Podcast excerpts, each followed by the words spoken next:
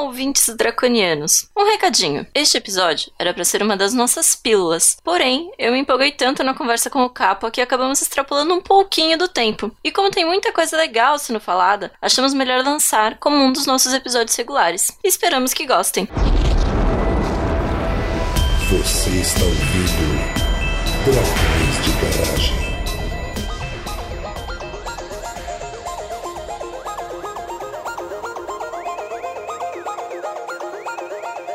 Muito bem, ouvintes draconianos. Sejam bem-vindos a mais um Pílulas da Garagem, a informação científica em pequenas doses. De isolamento aqui em Caçapava é a Tabata Bowling, e já que estamos há um bom tempo já no isolamento, dentre outras coisas importantes com as quais nós devemos nos preocupar nesse período, como a saúde mental, que o André já conversou com a gente por aqui, alimentação, sono, a gente também precisa cuidar da nossa saúde física. Ficando mais tempo em casa, muitas pessoas deixaram de se exercitar nem que fosse aquela caminhadinha pro ponto de ônibus. E para conversar comigo sobre atividades físicas, eu chamei um antigo membro da casa, o queridíssimo Daniel Capa. Capa, obrigada por topar estar tá aqui e se apresenta para os ouvintes novos que talvez não te conheçam ou não lembram mesmo depois de terem maratonado os nossos episódios. Olha só, esse, esse é o pedaço da pauta que eu esqueci de escrever, né? Que eu vim despreparado para me reapresentar.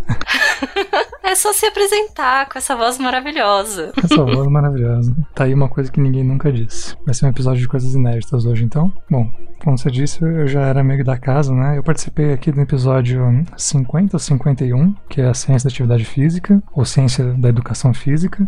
E depois meio que entrei pro time, participei ajudando com pauta, vez ou outra eu vinha, participei da RPG, né? Só as coisas mais, assim, mais sérias, né? E aí, quando surge esse tema, e vale a pena falar um pouquinho de exercício, eu sou convocado. Bom, e por que que você tá aqui, Capa? Por que que a gente te convocou aqui? Que se as pessoas ainda não entenderam o porquê. Porque vocês querem mais episódios de Olimpíadas e parece que não vai ter tão cedo. Então, a gente resolveu falar sobre o que, que impediu as Olimpíadas. Então, vamos passar para a conversa principal. A gente sempre escuta que fazer exercício físico faz bem para a saúde, né? Sim, desde que eu nasci, pelo menos, e já tem uns 30 anos, todo mundo já falava sobre isso. Só que sempre foi assim? É, a pergunta é, é assim? Uh, bom, primeiro é, vamos considerar quando que é sempre, né? Sempre, desde os Neandertais, acho que o pessoal não tinha muito um conceito estabelecido de educação física e atividade física na época. No geral, é, se a gente, ah, o Dragões gosta de, de ir na Grécia Antiga, né? Então na Grécia Antiga, é, meio que não. Exercício é coisa proibida, você ficou doente, você fica quieto de cama, e a gente traz isso, né, até hoje também meio como um conceito geral, né, que exercício não faz bem. Na China tinha os conceitos lá que geraram Tai Chi Chuan, toda uma parte da medicina chinesa baseada em movimento, então para eles já tinha mais terapias relativas a né, considerar que exercício é uma coisa que traz saúde, logo se você estiver doente de qualquer coisa que seja, fazer exercício faz parte da sua é, recuperação. É, isso é até interessante pensar recentemente em alguns termos, assim, bastante precisos, né, bastante específicos. É, até um tempo atrás, a gente pensava que tinha que ficar parado até recuperar o corpo, mesmo quando a coisa era uma lesão física, né, ortopédica, e botava gesso e ficava lá. Depois você tirava o gesso e passava um tempo se recuperando. E hoje em dia a gente já tem esse negócio de não colocar gesso se puder, e se tiver que colocar gesso, com o osso quebrado, uma coisa assim, quanto mais cedo você tirar, melhor. Porque justamente fazer o movimento, né, fazer atividade física vai recuperar aquilo antes e vai trazer né, os benefícios de você não perder massa muscular, não vai perder equilíbrio, você não vai ter outra sequência de coisas que vem daí. Ah, em termos de do que a gente veio discutir, né, a gente vai falar do Covid-19 e coisas assim, fazer exercício com regularidade ele melhora a imunidade. Então, meio que sim, fazer exercício, assim, de um jeito bem grosseiro de dizer, faz bem para a saúde, né? Salvaria a gente de várias coisas né? Mas é claro que tem uma série de ressalvas pra gente colocar aí pra frente. Então, a gente sabe que os exercícios são bons pra imunidade. A gente, você comentou que não era sempre assim. Eu, pelo menos quando eu tô doente, depende de como eu, de qual grau que eu tô doente. Se for só um resfriadinho, eu gostava de ir pras aulas de balé ou da academia para dar aquele suadouro pro que eu me sentia melhor. Agora, se era uma amidalite mais pesada, eu gostava de ficar quietinha na cama. Então, acho que é muito percepção também da própria pessoa, né? De se ela consegue praticar algum exercício ou não para ajudar a melhorar. O que, que você acha? Sim, mas tem um efeito interessante aí, justamente quando você fala de resfriado, principalmente. Porque quando você faz atividade física, existem várias coisas que acontecem durante a atividade, que, como por exemplo, você libera vias aéreas, né? Então, a gente tende a respirar melhor enquanto está fazendo atividade física, porque a gente vai precisar de mais oxigênio, vai ventilar mais, né, vai precisar de mais movimento. Então, tudo isso leva a gente para ter uma adaptação durante o exercício de respirar melhor.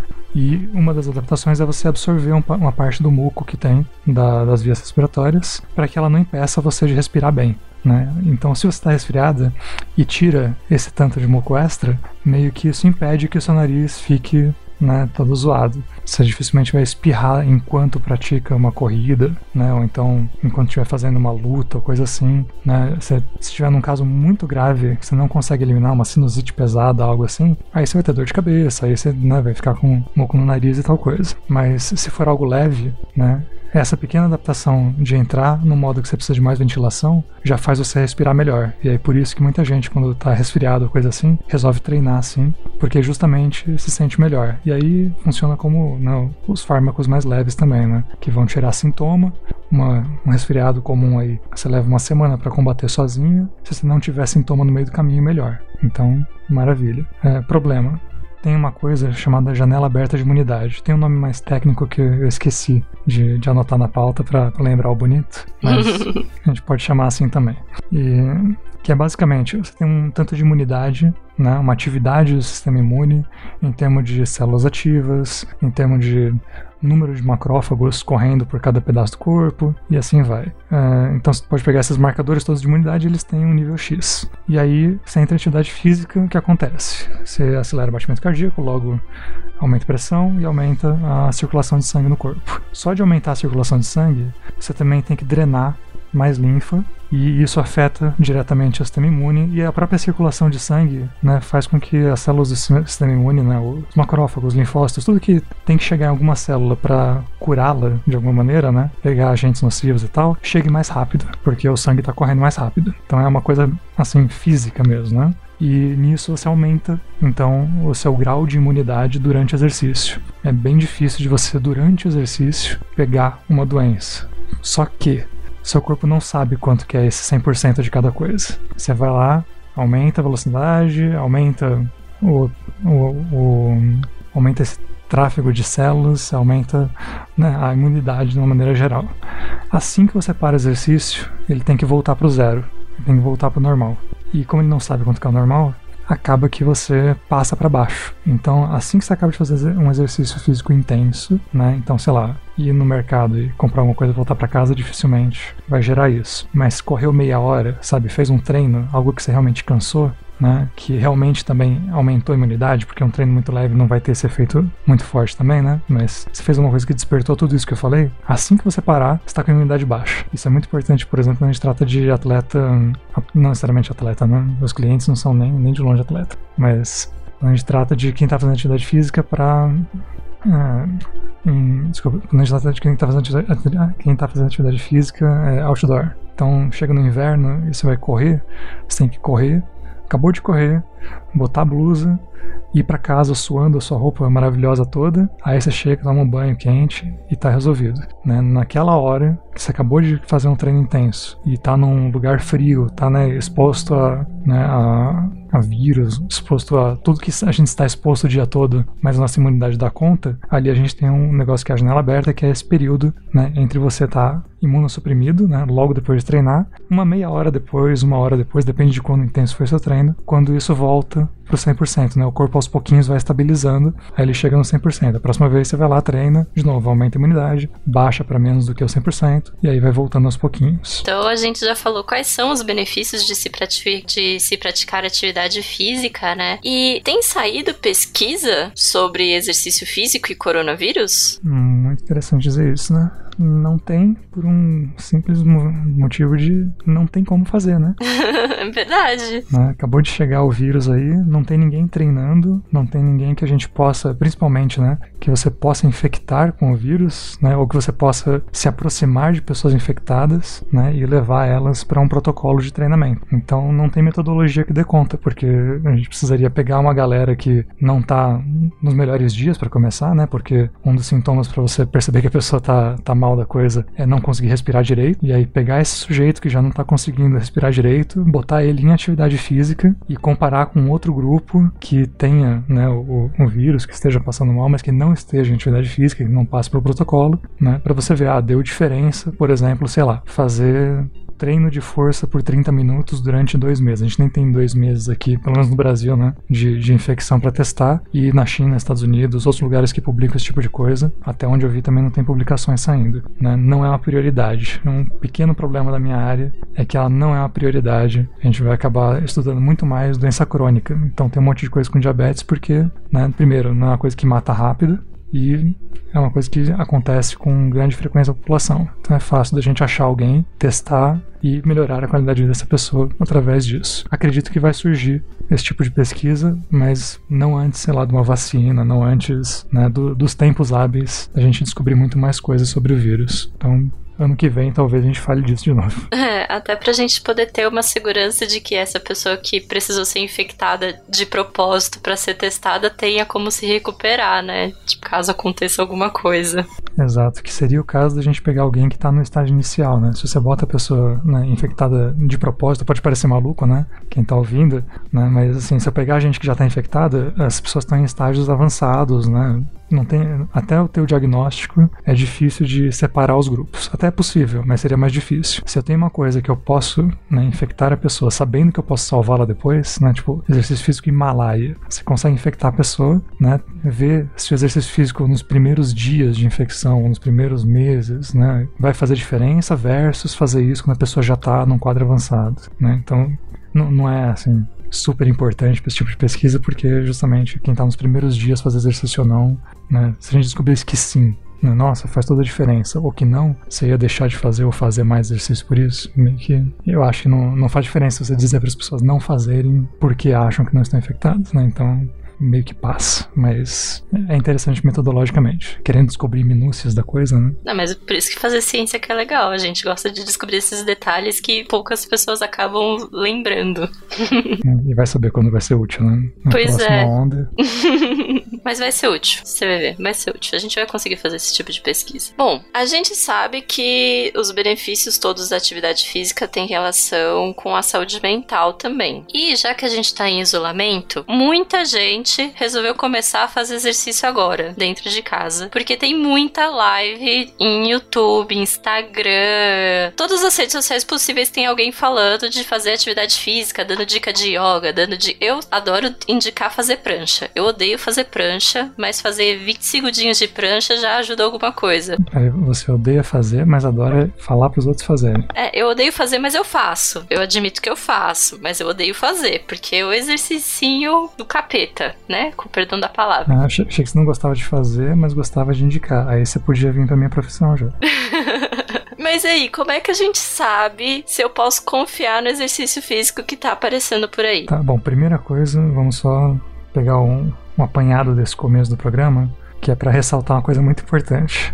Se não tem metodologia para estudar o, o vírus e exercício agora, e a gente sabe que funciona, né, o exercício funciona com base em imunidade, tudo que a gente falar aqui de recomendação é para ter outros benefícios, né, não serve de prevenção e serve por conta desse mecanismo da gente pensar, olha, esse exercício físico no longo prazo gera imunidade, né, gera melhor atividade imune no, né, no sistema imune, melhor dizendo. Então, é, ele é bom para diversas coisas e talvez lá no futuro a gente descubra que isso é útil também contra esse vírus. Mas é bem difícil disso acontecer. Então, disclaimer feito, né? Não pense que fazer exercício vai te ajudar de qualquer maneira. Né? O histórico de atleta de ninguém ajuda em nada nesse ponto. Senão a, a, Olimpíada não tinha nem sido cancelada, né? Afinal, lá tá Exatamente. todo mundo com histórico de atleta. Né? Então, dito isso, aí, aí vamos para frente. Pessoas estão começando agora. Ah, no geral, meio que dá para confiar em quase tudo, né? Dá para fazer exercício. Na academia, na, eu já dei aula em, em, academia durante dois anos, assim que me formei. E o papel do professor de sala é não deixar ninguém se matar. É basicamente isso. Se você não for né, idoso, criança, e não tiver nenhuma condição especial, por exemplo, né, já tive aluno com lupus, com diabetes, né, acontece muito. Se não tiver nada disso, é meio que, né, o que você botar lá para fazer, né, vai dar certo. Você não vai se matar, né? E algum exercício, né? Se se sentir cansado, já está valendo. Prescrição geral, simplesmente faça exercício. Você tem lúpus, tem diabetes, tem alguma condição especial, doença crônica degenerativa, né? Ou você é idoso, pode ter uma osteoporose, uma osteopenia, né? Uma, um, algo que demande, né, até mesmo se não for, mas tiver uma lesão específica, ah, não consigo levantar o braço tanto porque dói, porque, sei lá, machuquei quando treinava judô 10 anos atrás. E aí nunca melhorou essa lesão e tal, né? Aí a gente tem que começar a se preocupar. Mas no geral, né, cuidados assim, para não ir, né, onerar a, a UTI, né, a UTI não. Né, para não ir onerar o hospital da sua região, né? Você vai fazer agachamento, maravilha né? Faz agachamento. Você vai fazer flexão? Ótimo, faz flexão. Vai fazer flexão com a mão em cima de uma coisa. Então apoia, né? Eu tava falando isso pra uma amiga hoje mesmo, que ela tá treinando flexão com. Como ela não consegue fazer no chão, para ficar mais fácil, você bota a mão em cima de uma mesa, uma superfície que te dê um aclive, né? E aí eu falei, cara, você apoiou essa mesa na parede, né? Porque para essa mesa escorregar e você meter a testa na, na mesa, né, são dois palitos. E aí lá vai você que não podia nem sair de casa para o hospital, fachar a testa no posto de saúde. Né? Então, observações sobre a segurança do que você está fazendo. Se a coisa parece segura, meio que pode fazer. Perfeito. Mas aí, é, todo mundo tem que fazer. Então a gente está recomendando as pessoas a fazerem exercícios, porque, como a gente já falou, no longo prazo aumenta a imunidade. Mas como começar? Assim, como que elas deveriam começar a fazer exercício? Porque eu, tudo bem, eu já pratico exercício físico há um bom tempo, mas eu tenho uma lesão no ombro, então eu preciso. Tudo que é de membro superior eu adapto por conta da minha lesão no ombro. Tanto que a minha flexão é na, na parede do armário, para fortalecer a escápula, né? E não for forçar demais o peso em cima do, dos braços. Mas. Essa, essa isso porque... mesa que eu falei já é difícil demais. Ela não, atrapalha, não chega a ser jeito, dói. Não, não chega a ser difícil demais. Foi mais por recomendação da fisioterapeuta mesmo, para fazer ela na vertical apoiada no armário. Então a gente, pelas recomendações, né, dos profissionais que estão trabalhando com a gente. Mas isso é porque eu tenho consciência do que eu consigo fazer. E se eu não tenho noção nenhuma, eu posso pegar o treino e começar a fazer 30 flexões? Fazer 50 abdominais? Em parte é isso que eu falei. Se você não tem nenhum agravante, faça o que você fizer, não vai te matar, né? E ainda vai dar algum benefício razoável. O ideal, se você não tem nada, né, não, nunca treinou nada e resolveu começar agora, aí é você procurar alguém que você sabe que, no mínimo, tem um CREF, que é o, o registro no Conselho Regional. Então, se a pessoa se formou, né, não é um blogueiro fitness, né, a pessoa tem, é realmente profissional da saúde, que trabalha com educação física, e aí ela tá lá fazendo blog, falando alguma coisa na internet, né, passando treinos e falando coisas, já é um passo. Então, procura alguém que seja responsável né? E aí pode seguir as orientações, que vai ser bem difícil de passar algo assim agora, aqui curto o suficiente, né? Que alguém fazendo um blog específico disso, fazendo live, fazendo coisa no YouTube, né? Vai conseguir passar com mais cuidado. Mas meio que, se quiserem o pacote básico, né? Faz flexão, agachamento abdominal. E aí, quanto que você faz essas coisas? Você faz o quanto você conseguir para que canse e saia com a técnica boa. Então, se você fizer agachamento, mas assim, 10 eu consigo fazer, 20 fica bem cansativo e 30 o joelho começa a virar para dentro e para fora, né, e mastigar o menisco, que é o grande problema de agachamento, né, quando você bota mais peso e tal, né, os pesos do corpo dificilmente vai, vai acontecer alguma coisa também. Mas você vê que perde estabilidade, começa a tremer demais o joelho, fala, pô, então começou a acontecer isso aqui no 26. Então vai até o 26, né? Conforme você ganhar mais força na perna, aí você vai para 27, 28, faz 30, faz 50, faz a fundo, que é agachamento com uma perna só, né? Então você vai dificultando o nível da coisa conforme conseguir fazer, conforme sua capacidade permitir. Idealmente, a gente deveria estar fazendo treinos de força e aeróbicos. Então, nesse pacote básico aí que eu estou dizendo, né? Fizer a flexão, um abdominal, um agachamento. E pro aeróbico, uma parte de pular corda seria ideal. Tem gente que mora em prédio, é o meu caso, por exemplo. Né? Se eu pular corda, não vai ser muito legal pro meu vizinho. tem duas saídas, né? Uma saída... Só se você morar no térreo.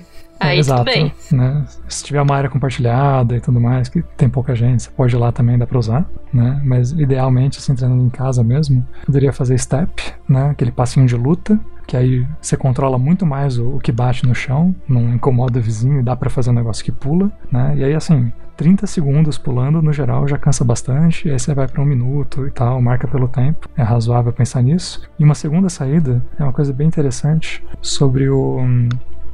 que é de um estudo até antigo, acho que em 2012, 13, quando eu tava na, saindo da faculdade já, já tinha esse negócio, que é uma desgraça para quem treina para as Olimpíadas nas modalidades mais curtas. Então você faz 100 metros, certo? O que, que você quer para um atleta de 100 metros? Tenha muita explosão muscular, né? Que você, no termo mais, mais leigo, né? Você quer sair correndo o mais rápido possível. O que você tiver de força é bom, o que você tiver de glicogênio muscular ajuda, mas você não quer entrar em treino aeróbico, porque o treino aeróbico vai fazer você ter uma, um bom gasto energético, um bom uso de energia no longo prazo, né? Então, se você correr, por exemplo, a maratona, os cinco minutos iniciais meio que estão iniciando esse sistema, e dali para frente você entra numa predominância de, de treino aeróbico, né? De tirar energia mais de ciclo de Krebs do que de outra coisa. E 100 metros rasos não tem 5 minutos, né? Na verdade, dura, no geral, menos que um.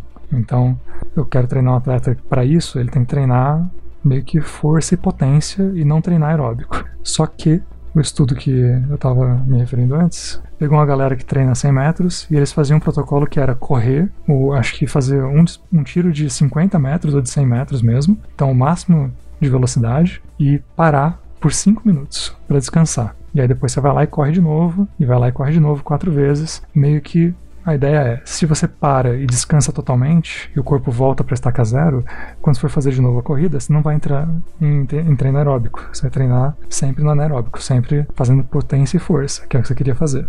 Infelizmente, o que, que revela esse maravilhoso estudo? Que mesmo com essas pausas enormes de 5 minutos, né? ou era até mais. Eu, eu, tenho que pegar ele e dar uma lida de novo. Eu, eu lembro de, de, ter discutido isso, mas não li recentemente. Mas 5 minutos para mais de pausa completa, de sentar no chão e esperar a próxima vez que você vai correr. Mesmo assim, você tinha entrado no treino aeróbico no terceiro disparo, né, na, na, terceira corrida. Ou seja, você não conseguiu uma área para fazer uma corridinha, fazer um pulinho de luta, é só você fazer o treino de força mais contínuo possível. No nosso caso aqui, a gente podia, né, que eu recomendei aqueles três, você pode fazer flexão, depois faz agachamento, depois deita e faz abdominal, dando sempre um intervalo menor do que um minuto entre eles, né, sem parar para descansar. Faz um, faz outro, faz outro. Cansou o braço, cansou a perna, cansa o abdômen, volta no primeiro. Mais uma de braço, mais uma de perna, mais uma de abdômen, vai a terceira vez E aí, se você tiver um intervalo pequeno, possivelmente no meio da segunda rodada, já está tendo um treino né, aeróbico, já está tendo o seu benefício de fazer um treino aeróbico, tanto quanto se você estivesse fazendo né, realmente uma corrida, realmente uma coisa assim. Há essa saída também. No pior dos casos, se você tiver que optar, opte por treinar força e fazer né, intervalos pequenininhos. Nossa, eu já cansei só de pensar em ter pouco tempo de intervalo. Mas a gente também tem aquela galera que já gostava de se exercitar e não tinha tanto tempo porque existia uma vida, né? Compromissos a serem cumpridos e agora dentro de casa as pessoas estão, espero, conseguindo controlar melhor os seus horários e aumentaram muito a carga de atividade física. E isso pode ser bom? Ah, depende até onde, né? Se você aumentar um pouquinho, aí sim, aumentar muito não porque tem, tem alguns pontos a serem tratados. Um deles é a questão de janela aberta de imunidade. Né? Justamente se você tem aquela janela aberta, se você treina muito, você vai ter uma imunossupressão muito grande também. A depender do que está se expondo, isso pode né, gerar um efeito negativo. Você pode estar né, tá pegando outras doenças que você não pegaria, né, um resfriado, uma coisa assim, né, porque você resolveu treinar demais. Um, e aí teve esse efeito de rebote muito, muito alto. É, outra coisa que acontece é um, tem um negócio chamado overreaching, e aí ele tem dois tipos, e um desses tipos vai chegar no que a gente chama de overtraining. No geral, meio que a gente pode chamar tudo de overtraining também, que não faz muita diferença. Que é você treinar demais, e aí ter um cansaço né, um estímulo que não tem uma resposta de descanso suficiente. O que faz a gente ganhar né, os benefícios do exercício meio que é o período de descanso. Né? Quando a gente está treinando, a gente perde capacidade. Não sei se já reparou né, já, olhar, já olhou isso para esse lado. Né? Se você pegar um pezinho aí de 10 quilos e levantar ele num, de um certo jeito, num certo exercício, ele vai ficar cada vez mais difícil de levantar até o final, certo? Não, com certeza. Eu já, já acho difícil com um pezinho de um quilo. mas, você, mas, vamos dizer que você bote o máximo, você bota no máximo, e aí consegue fazer 10. Aí a segunda rodada não, não dá, tem que deixar 8, por exemplo. Mas dá para ir fazendo, né? Se a gente for baixando assim, você vai até o 1 quilo e vai ter uma hora que nada dá para fazer, certo? Então a gente tá perdendo capacidade. está perdendo força enquanto treina. Quando você parar, aí você começa a recuperar força. E aí o seu corpo de novo não sabe quanto que é o 100%. E aí fala, putz, agora vamos botar aqui um pouquinho mais de, de proteína, vamos botar mais um pouquinho de, às vezes, de mitocôndria, produzir mais disso daquilo, porque você deu um estímulo para ele falando, olha, o que eu tenho de força, o que eu tenho de velocidade, o que eu tenho de flexibilidade, de não sei o que, que eu treinei, não é o suficiente. Eu cheguei numa situação extrema aqui, difícil, eu preciso botar um pouquinho a mais. E aí você bota aquele pouquinho a mais, tinha 100%, agora você tem 105%. O corpo não sabe se aquilo foi a mais ou não foi. Se você treinar a tempo, você parte agora de 105, perde capacidade de novo e vai para o 110, e assim é que a gente vai treinando e melhorando cada capacidade física. Só que isso depende da gente recuperar. E para a gente recuperar, tem que ter um intervalo. Porque se você também chegar e der o treino, né? Perder capacidade, aí está recuperando a capacidade, mas não chegou no 100%, né? Não chegou nem naquele 105, muito menos chegou no 100, e nem chegou nisso, chegou no, sei lá, 80%, se não está 100% bom ainda, e resolveu treinar de novo. Por exemplo, treinar no dia seguinte. No geral, a gente precisa de dois dias de descanso, né? Para membros inferiores, que é uma massa muscular grande, e um dia de descanso pelo menos para membro superior. Né? Claro que a gente pode fazer variações. Você pode treinar todo dia se for um atleta, porque geralmente quem está fazendo o treino está fazendo você treinar membro superior e inferior separado, treinar é, capacidades diferentes. Então, se um dia você treina membro inferior com característica de potência, e no outro dia você vai fazer um membro superior com característica de potência, no outro dia você vai fazer membro inferior e superior, mas os dois com categoria com uma característica aeróbica, né? meio que essa repetição do superior que dá no dia seguinte, ela meio que não conta. Né? Tem jeitos da gente nivelar isso e fazer também intensidades de carga diferente. Né? É o que a gente chama de periodização de treinamento. Se tudo isso for muito bem ajustado, você treina todos os dias e todo dia está mexendo uma capacidade diferente ou está dando até um treino que a gente chama de recuperativo, que você treina, mas ele é muito mais leve nas cargas e nas capacidades do que o resto do que você está fazendo. E aí no fim das contas meio que funciona. Mas regra geral, e o mais fácil para quem está ouvindo também, dá um intervalo de descanso de um dia ou dois dias entre um treino e outro. Se você não der esse intervalo de descanso e treinar de novo, aí é aquilo. Eu perdi dois, recuperei um, vou treinar de novo. Eu perco dois, recupero um, para treinar de novo. O que, que vai acontecer no final? Você perde capacidade, você vai acabar tendo piora no sono, talvez dor muscular, né? Além de não estar ganhando capacidade, né? E com isso você tem aquele benefício de longo prazo da imunidade também vai caindo. Então você vai tendo menos imunidade com o tempo. Logo, péssima ideia treinar demais. Se você é o maluco da academia e já ia cinco vezes por semana, né, dificilmente você vai conseguir fazer isso porque em casa você não tem equipamento e tal, né? Mas se você não ia, né, treinava duas vezes, três vezes, não está adaptado a fazer um treino tão intenso e resolve passar do, da sua capacidade para esse tanto, só há malefício. Bom saber. Então fica aí para quem era ratinho de academia ou que gostava muito de fazer exercícios físicos com frequência, muito cuidado. Uma outra coisa que a gente às vezes, às, às vezes não, a maioria das, a maioria sempre esquece a posição que a gente tá dentro de casa. Porque assim, agora a gente tá dentro de casa, né, o dia inteiro, dá para ficar na cama o dia inteiro. Põe aquele travesseiro nas costas, mal colocado, computador na perna né? Ou numa mesinha em cima da cama e fica com aquele pescoção assim para cima, todo torto. E isso também não é legal, né? Como é que a gente precisa prestar atenção nessa ergonomia dentro de casa? É, tem algo bem interessante nisso. É, uma das coisas legais de pensar em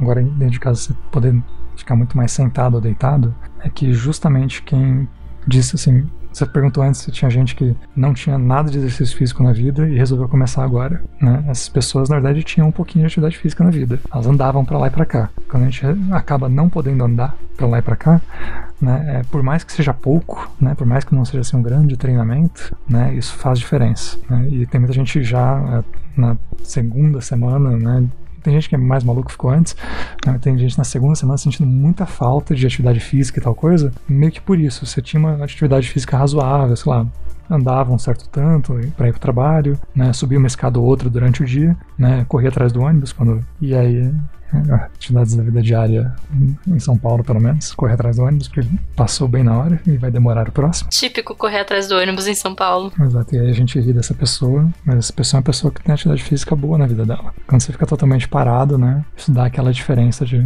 não conseguir mais treinar. E aí sobre ergonomia. Sentado, já tem um, monte de coisa que eu podia falar sobre, por exemplo, não ficar né, com a coluna reta, 90 graus, né, o ângulo grego perfeito. Vocês gostam da Grécia Antiga no Dragões, mas eles tinham problemas com ergonomia, porque falavam que o 90 é perfeito e aí todo aquele negócio. Só que o ideal é a gente reclinar até 110 graus as costas, ter apoio na lombar, né, tem uma série de cuidados. É, cuidado principal, que acho que é, é, a, é a melhor dica para se dar, assim, é de você não permanecer na mesma posição muito tempo. Você vai ficar sentado durante oito horas. Isso servia para o trabalho também, né? Não, não, é coisa de quarentena. Né? Você deveria levantar a cada duas horas. Porque quando a gente senta, o quadril vem para frente, a coluna se retifica e uma questão matemática, né? Se eu pegar vários toquinhos de madeira e empilhar um sobre o outro, o peso em cima do primeiro toquinho da base é igual à soma de todos os pesos de cima, certo? E se ele estiver no formato de S da coluna também? Então, por quê, né? Ai, agora você, você vai estar tá exigindo muito da minha pessoa. pra explicar essa parte matemática, eu não sei explicar, não. Ah, era, era o momento, é o momento biomecânica, qual o nome? Interativa. Né? O que acontece ali é que é coisa que também a gente vê no ensino básico, né? Quando tem uma inclinação, a gente divide a força, né, de um, de um objeto que vai deslizar, né, atrito zero, aquilo tudo, né? A gente sempre divide o peso por uma força que vai para baixo e uma que vai para o lado que a coisa está inclinando, certo? Então, meio que esse ângulo que é formado faz uma divisão de cada vértebra e acaba que a soma do peso total é só o peso que está indo para baixo. E essas forças que vão para os lados, né, no nosso caso para frente para trás, né, acompanhando a curva da coluna, ela é um peso assim que se perde, muito entre aspas. Então fica bem mais fácil de sustentar o peso se ele estiver em S do que se ele estiver retinho. Como eu falei antes, quando você senta, a tendência é virar o quadril, né? E aí quando a gente vira o quadril, as vértebras da lombar ficam empilhadas uma em cima da outra, retinhas. Por isso, quando você levanta, tem menos peso na sua lombar do que quando você senta. E aí levantar a cada tanto tempo alivia esse peso, né? alivia, o, na verdade, a compressão que os discos intervertebrais estão sofrendo e meio que é isso que vai fazer a diferença né, para você chegar no fim do dia com a coluna toda dolorida, né? ou vivendo muito bem com ela, mesmo tendo que ficar em casa agora.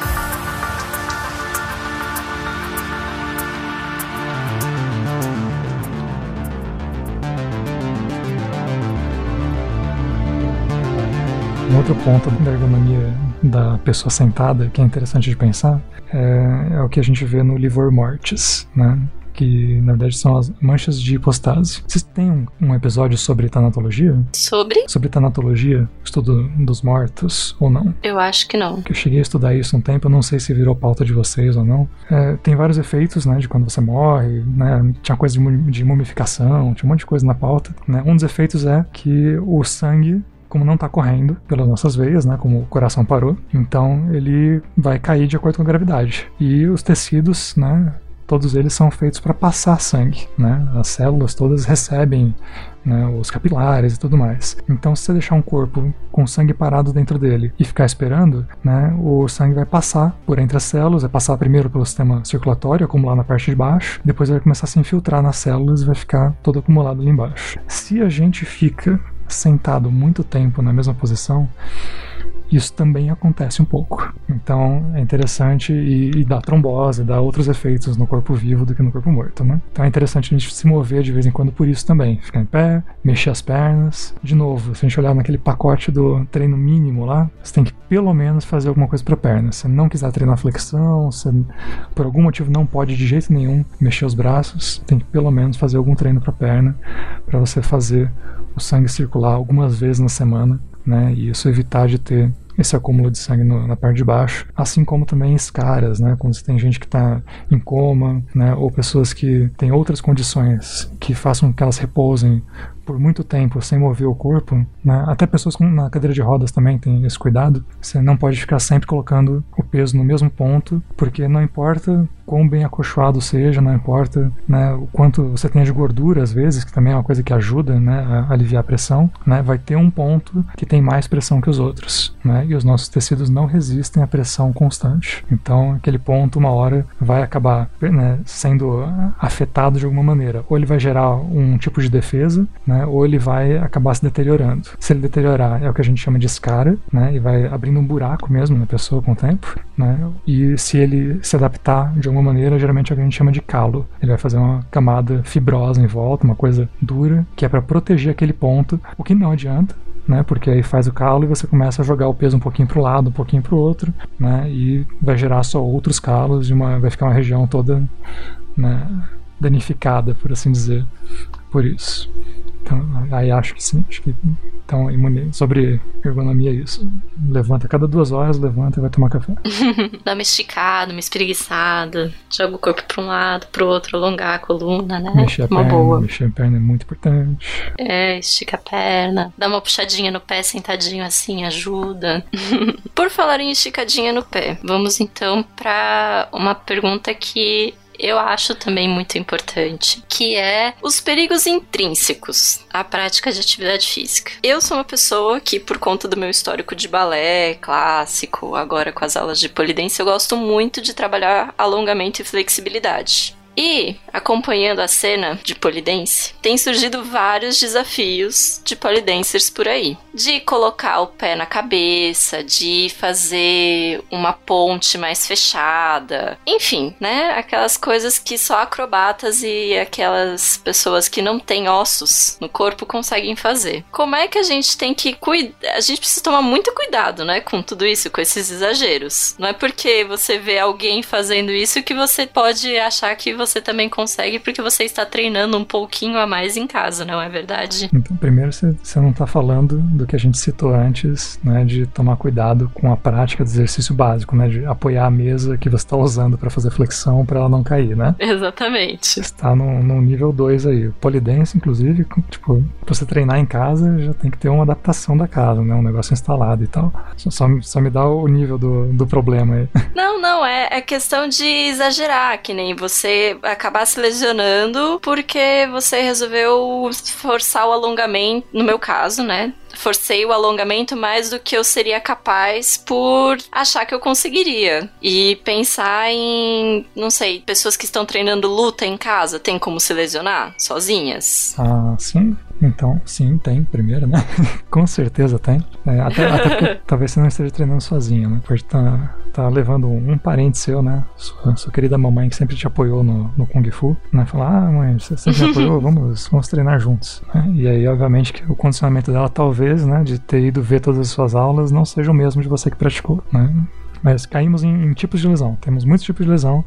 O primeiro é então aquele de né, você realmente se espatifar porque está fazendo flexão e né, escorregou a mesa. É, lesão de alongamento, passar do ponto, né, ir para além das suas capacidades, como a gente também falou no, no overtraining. Né, tudo que você vai fazer agora nesse período vai ser na verdade reduzido. Você não tem equipamento para colocar muita carga, né? E dá para inventar algumas coisas, mas, né? Até que limite você quer chegar, não é bem a hora de ganhar desempenho. O, por acaso a EFE, né, a Escola de Educação Física e Esporte da USP, começou a produzir podcasts há uma semana ou duas atrás. E hoje saiu um episódio do professor Valmor falando sobre treinamento e falando sobre destreinamento. Né? Então, meio que a notícia boa, né, com o estudo que eles estavam fazendo logo antes de começar a epidemia, é que se você treina durante dois meses, apenas dois meses, né, de força, você consegue ganhar um nível razoável de força. E se você destreina durante dois meses, vem uma notícia, você perde e volta exatamente para estaca zero.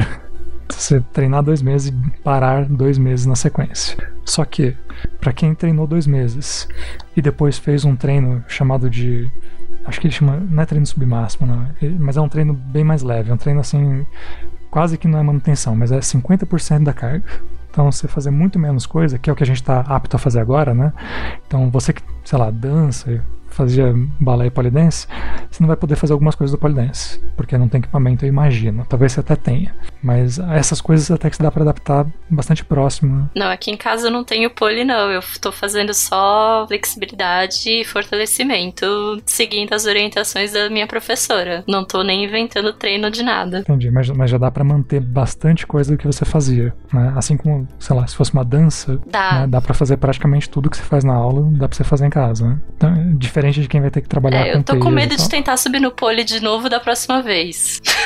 É, é um probleminha, né? Mas o, o ponto é, se a gente fizer esse treinamento agora, assim, com capacidades reduzidas, né? Digamos, quem tem, quem depende mais de equipamento, quem usa mais peso e tal coisa, né? É o que eu disse, no caso da dança nem tanto, no caso de coisas que não de- dependem tanto de outras coisas, né? Nem tanto. Talvez luta mais ou menos também, né? Depende um pouco também de, de como fazer treinamento para variação, então vai se perder um pouco de tática, porque você luta sempre com a mesma pessoa, ou você se reduz até os exercícios básicos, né? De luta e não pode fazer, né, grande variação, até porque, né, se você errar um chute, errar um soco, de novo, pessoa que não devia estar indo pro hospital, tá indo pro hospital, né, no momento que era nem pra sair de casa, né, mas o treino reduzido, ele mantinha as capacidades. Então, se você treinou já até então e agora faz esse treino reduzido em casa, né? Ou se você tinha acabado de começar há pelo menos dois meses com treino de força e agora vai fazer um treino que é mais leve em casa, mas fazer, ainda está fazendo ele, você possivelmente vai chegar no fim da quarentena com uma capacidade muito próxima do que você começou. E isso já é, para mim, um grande ganho, né? Você não vai ficar melhor treinando em casa, né? Mas você consegue voltar depois pro pole e conseguir subir, fazer as coisas e em dois dias de treino você fala, não, tá tudo bem de novo, não perdi tanta força, consigo,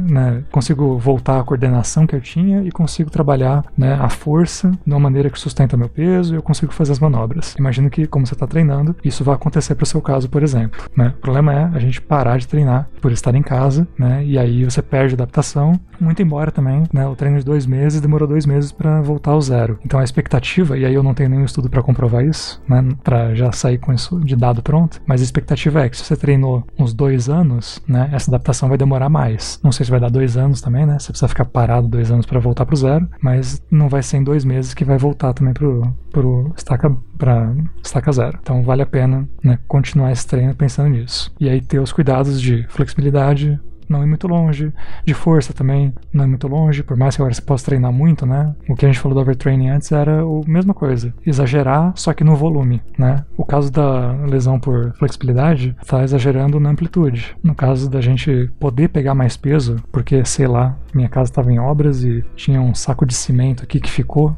durante a quarentena, né? Aí eu vou exagerar pro lado da intensidade, né? Não é o momento de exagerar em nada dessas coisas. O momento é de fazer o treino de manutenção mais levinho, né? E manter treinando só para chegar no fim da quarentena ou com a mesma capacidade, ou se for começar agora, né? Começar com, com segurança e ter um, assim, adaptação que vai te levar para um nível próximo do que era a sua atividade física diária, de como a gente falou antes, andar pra lá e pra cá, subir uma escada e correr do ônibus. Aliás, correr atrás do ônibus. Aí correr do ônibus fica difícil. Eu não sei como é que tá esse dia aí, mas até dá. É, então, correr do ônibus é complicado, né? Não sei o que, que a pessoa tava fazendo pra precisar correr do ônibus. Será que ela deve ter provocado o motorista? Vai saber. Mas, gente, recadinhos finais importantes. Se você já praticava alguma atividade física, já era atleta, né? Tem seu histórico de atleta, não é porque você tem esse histórico que você pode começar a querer fazer qualquer atividade física também que você vê por aí, certo? É, se você fazia academia e aí você viu uma live de yoga e a pessoa com o pé na cabeça, por favor, cuidado, não é mesmo, capo? É, e aí, levando para capacidades específicas, se você é, era uma pessoa que treinava muito, né, luta, e quer treinar isso em casa, né, ver o que, que é seguro de fazer em casa, né, e não, não inventa de, né, agora virar o cara do yoga, né, fazer essas transições assim. É para treinar o básico por enquanto, e coisas que você já conhece, já tem técnica, né? Até porque é sempre bom ter alguma orientação em alguma coisa, né? Eu tenho o caso de uma amiga que tá fazendo flexão, ela vai adorar ouvir esse podcast, depois, né? E ela tá indo muito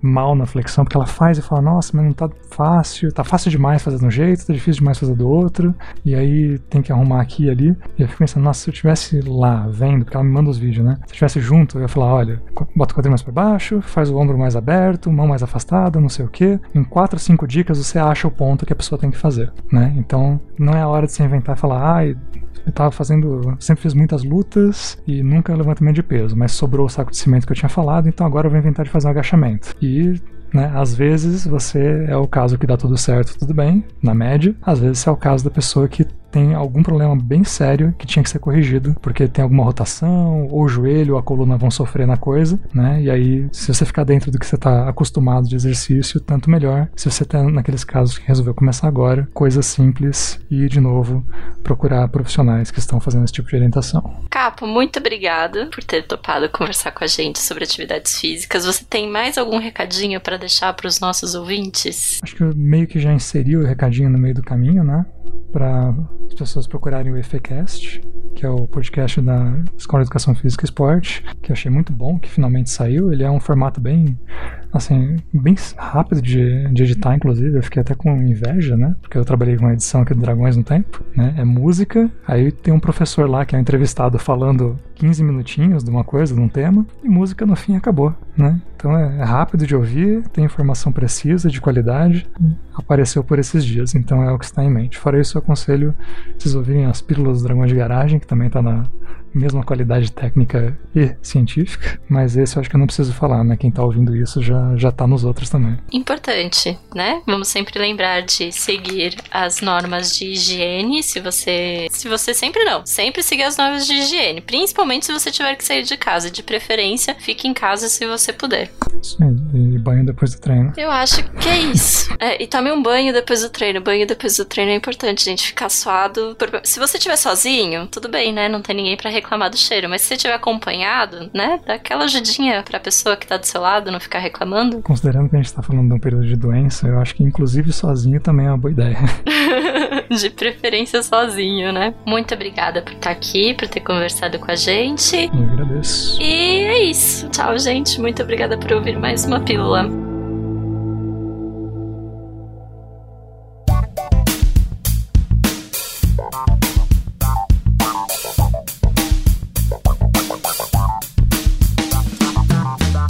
Muito bem, ouvintes draconianos. Esse foi o nosso episódio 184 sobre atividades físicas aí durante esse período de quarentena, de lockdown aí para muita gente. E hoje eu tô aqui com nosso, um dos nossos mais novos integrantes, o Pedro. E aí, gente, tudo bem com vocês? Tamo aqui. Maravilha. Então, tá aí, tamo aqui eu e o Pedrão. Hoje eu vou tomar a liberdade de chamar o Pedro de Pedrão agora, que ele mesmo já falou que pode. Exatamente. e aí, vamos, vamos ler aqui então, né, Pedro, os recados, os e-mails, os comentários que fizeram pra gente aí na última quinzena. Só lembrando antes aqui que lá no site do Dragões tem a aba Seja Doador, né? Que tem o link do, do Patreon, que geralmente é mais para quem tá fora do Brasil, porque paga IOF, e tem o link do Catarse também, que os valores são equivalentes ao do Patreon, só que em reais. O do Patreon é em dólar. Aí quem quiser conferir lá para ser doador, fica à vontade. Apesar do dólar tá indo pras cucuias já, né, velho? Mas... Exatamente.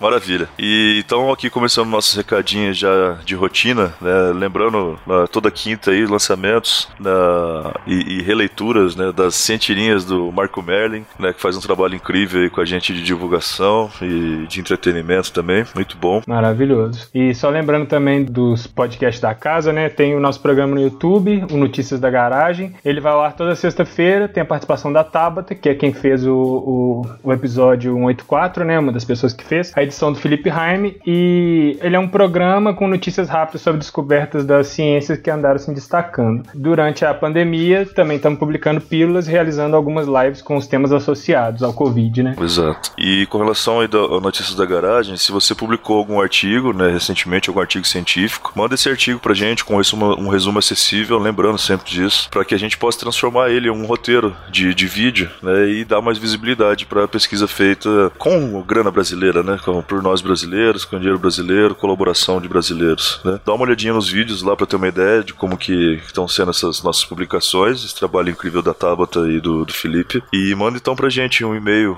pro contato arroba dragõesdegaragem.com, né? A gente tem que valorizar a nossa pesquisa aí. Com certeza, estamos produzindo bastante, é. mesmo em tempos tão complicados, né? Exato. E a partir do mês das mulheres, só lembrando que a gente tem um quadro novo agora no, no Dragões, né? É que é lá no YouTube. Agora todo mês a gente vai ter um bate-papo ao vivo com a Lucy Souza, do Make Science BR, sobre os mais variados temas, num quadro que chama Transmissões da Garagem. Todo mês vai ter uma live dessa conversa, a gente sempre vai anunciar qual o tema escolhido para que vocês possam mandar perguntas, né, para responder e também ajudar a gente a saber um pouco mais sobre o que, que vocês querem saber sobre o tema em questão. É, e só lembrando aí, gente, o, o, último episódio foi sobre isolamento social, violência doméstica e prostituição. É, então, quem quiser conferir lá, vale muito a pena. Exatamente. As meninas aí estão mandando muito bem, a Tabata, a Lucy também trouxeram convidada. Sempre estão fazendo um trabalho bem legal. Ainda sobre alguns recadinhos aqui, a gente teve uma participação da Érica, né, que é uma das nossas integrantes também do Dragões, pesquisadora aí, com, especialista em Amazônia, que está dando é, muitas contribuições em vários podcasts. O, o Atila, é, inclusive, né,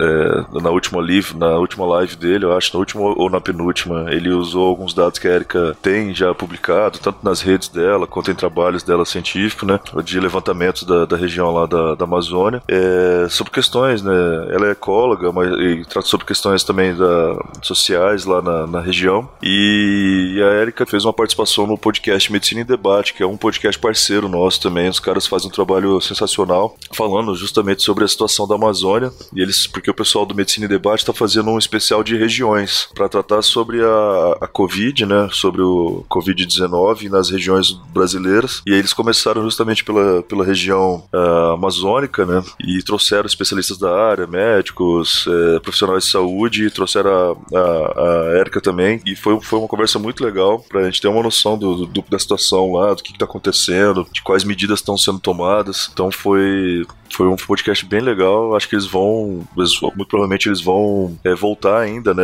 Trazendo atualizações de cada região, mas eles vão fazer um geralzão. Então começou pela Amazônia, eu acho que agora vão, vão ter mais nesses especiais aí. Vão vir ainda sobre o Centro-Oeste, vai vir aí pelo Sudeste, o Sul, Nordeste, né? Então vai ser bem legal. O pessoal do Medicina Debate tá, tá, de parabéns aí e, e, e prestigiem lá também, né? A participação da Érica, que é uma pesquisadora sensacional e que a gente tem o prazer também de estar colaborando aqui com a gente no Dragões. Não, e só lembrando que sempre é bom divulgar a ciência, mas em momentos como o momento atual, né, de pandemia de coronavírus, vamos divulgar a ciência e seguir, a gente pode seguir o Medicina em Debate também, como o Patrick falou, Microbiando, Xadrez Verbal, está fazendo episódios especiais de coronavírus, canal do Atila também no Telegram, que está falando bastante sobre atualizações do coronavírus, o link vai estar tá no post, e o Twitter do Atila, né, arroba Atila, e ele também tem o canal dele no YouTube. Exatamente. Todo mundo aí lembrando que tá que principalmente o Atila, né, usando as plataformas do YouTube, né, para comunicação e etc. Todas essas, todas essas plataformas, ou a maioria delas, estão sendo desmonetizadas e é por uma boa razão, né, porque senão você acaba às vezes promovendo muita fake news com relação a, a, a Covid. Então, de qualquer maneira, é, mas assim, acaba também que, que essa desmonetização acaba tirando às vezes um pouco também, né, da galera que tá fazendo essa comunicação é, né, científica, né. Mas de qualquer maneira, prestigiem toda essa galera. Tem vários outros podcasts parceiros aí, mas principalmente o pessoal que tá trazendo notícias pra gente, né, de, sobre atualizações da Covid, etc. Então, prestigiem lá, galera. Valeu mesmo. Exato. E pode, pode divulgar pra, pra vovó, pra vovô, o que eu recebi de mensagem de, de gente mais velha depois do episódio de produção de vacinas da pílula foi muito legal. Oh, massa, então, esse pessoal também tá consumindo bastante podcast. Pode divulgar. É verdade. Isso é bom. Ainda aqui nos nossos recados, a gente queria agradecer aos nossos novos mecenas aí nessa última quinzena. Foram vários, é, muito legal, muito obrigado, pessoal. Ainda mais nesse período de quarentena que a gente já falou isso aqui, mas vale lembrar, né? Todo mundo tá com a grana aí contadinha, né? Pra, pra, pra, pras despesas, o pessoal despender aí pra colaborar com, com Dragões, a gente agradece demais mesmo. Então, um abraço especial pra Ana Capelotti, pra Bárbara Fonseca, pra Juliana Belco Barros, pro Júlio César Ribeiro, pro Rodrigo Ribeiro Cruz Santos, nossos novos cinco mecenas aí que surgiram nessa, nessa última quinzena. Muito obrigado, valeu mesmo. Já foram é, aclamados e muito bem recebidos no grupo do Telegram.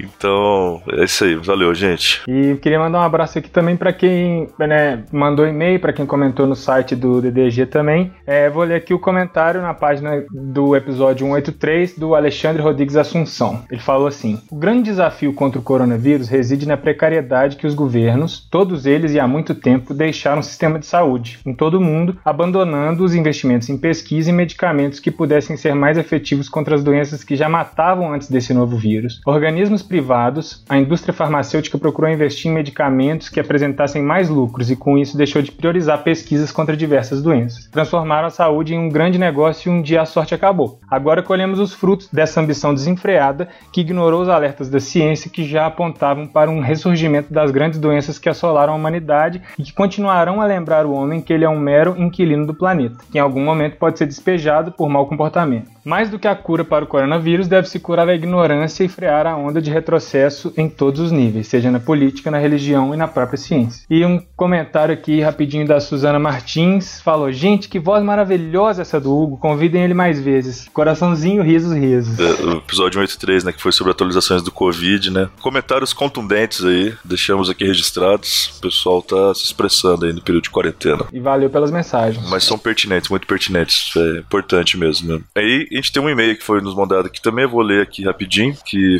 é do Luiz Antônio Marques Ferreira, e ele, ele manda pra gente aqui é, um e-mail que foi para aquecer os nossos coraçõezinhos aí, o pessoal gostou muito, muito obrigado. É, reconhecimento do trabalho da galera. É, ele diz assim: boa tarde, só passando é, por aqui para dizer que é um prazer ser um messias de vocês. vocês transmitem um conteúdo de qualidade inigualável. As pílulas da garagem foi uma excelente ideia, me ajudou muito, principalmente a do PET e a que vocês deixaram atualizado sobre a Covid-19. Espero qualquer dia estar conversando com vocês para saber sobre, os, sobre as teses e artigos, pois sou fascinado em ciências no geral. Grato pelo conteúdo de primeira. Então, é, a gente até. Todo mundo comentou bastante lá nesse e-mail, né? Que, pô, é bem legal né, ter esse feedback, né? Da, a ideia das pílulas, assim, nos bastidores, a galera tá se desdobrando aqui para poder gerar conteúdo, né? O Pedrão tá, tá lá também produzindo e acompanhando, vendo como é que tá as discussões, porque tem muita coisa que a gente quer trazer, né? Tanto de informação, mas também para dar uma tranquilizada na galera também, né? Para ver se a gente consegue passar um conteúdo assim que seja informativo, mas que também ajude as pessoas a, a passarem por esse período de uma maneira mais amistosa, minimamente, né? E estarem informadas, né? Que é o que importa também bastante. É, exatamente. A, a informação para controlar tudo, controlar a ansiedade, tentar controlar uhum. né, as preocupações e tal, apesar de a gente saber da, da situação toda, né? Sim. Mas a gente agradece mesmo aí ao, ao Luiz, né? É, a gente fez até um comentário lá no, nos e-mails que ele falou assim: é um prazer ser um messias de vocês. A gente acha que deve ter acontecido algum erro de digitação aí, deve ter sido um mecenas, mas fica messias aí também, não tem problema não. A galera tá sendo os messias nossos mesmo. Exatamente, maravilhoso. né? E para finalizar aí, Pedrão, que a gente pode falar das nossas redes sociais pra galera? É, só falar pro pessoal continuar acompanhando, né? Pra curtir nossas redes sociais. A gente tem a página no Facebook, que é facebook.com barra dragões de garagem. Temos um Instagram também, arroba dragões de garagem. O Twitter, que o Twitter é um pouquinho diferente, é arroba dragõesgaragem. E no Mastodon também, arroba dragões de garagem e arroba mastodon.social. Legal. E continue acompanhando a gente pelos seus agregadores aí de podcast e nos avaliem lá. Então assinem uh, o, o, Dragões para acompanhar novos episódios e avaliem a gente no, nesses, no, no, no, nosso feed, mas também no iTunes, no Castbox. A gente está em várias plataformas, no WeCast, no Podcast Addict, Google Podcast e no Spotify, né? E nos mandem e-mails, lembrando, né? Que é pro contato arroba dragõesdegaragem.com. A gente vai receber e vai ficar muito feliz. De a gente poder... ama e-mail. É, exatamente. Nós somos é, das antigas, né, cara? Exatamente. Se tivesse Mirk, podia mandar no Mirk também. É verdade. então, beleza, maravilha. Então, até a próxima quinzena. Tchau, galera. Muito obrigado. Até mais. Valeu, gente. Daqui 15 Obrigadão. dias. Até a próxima.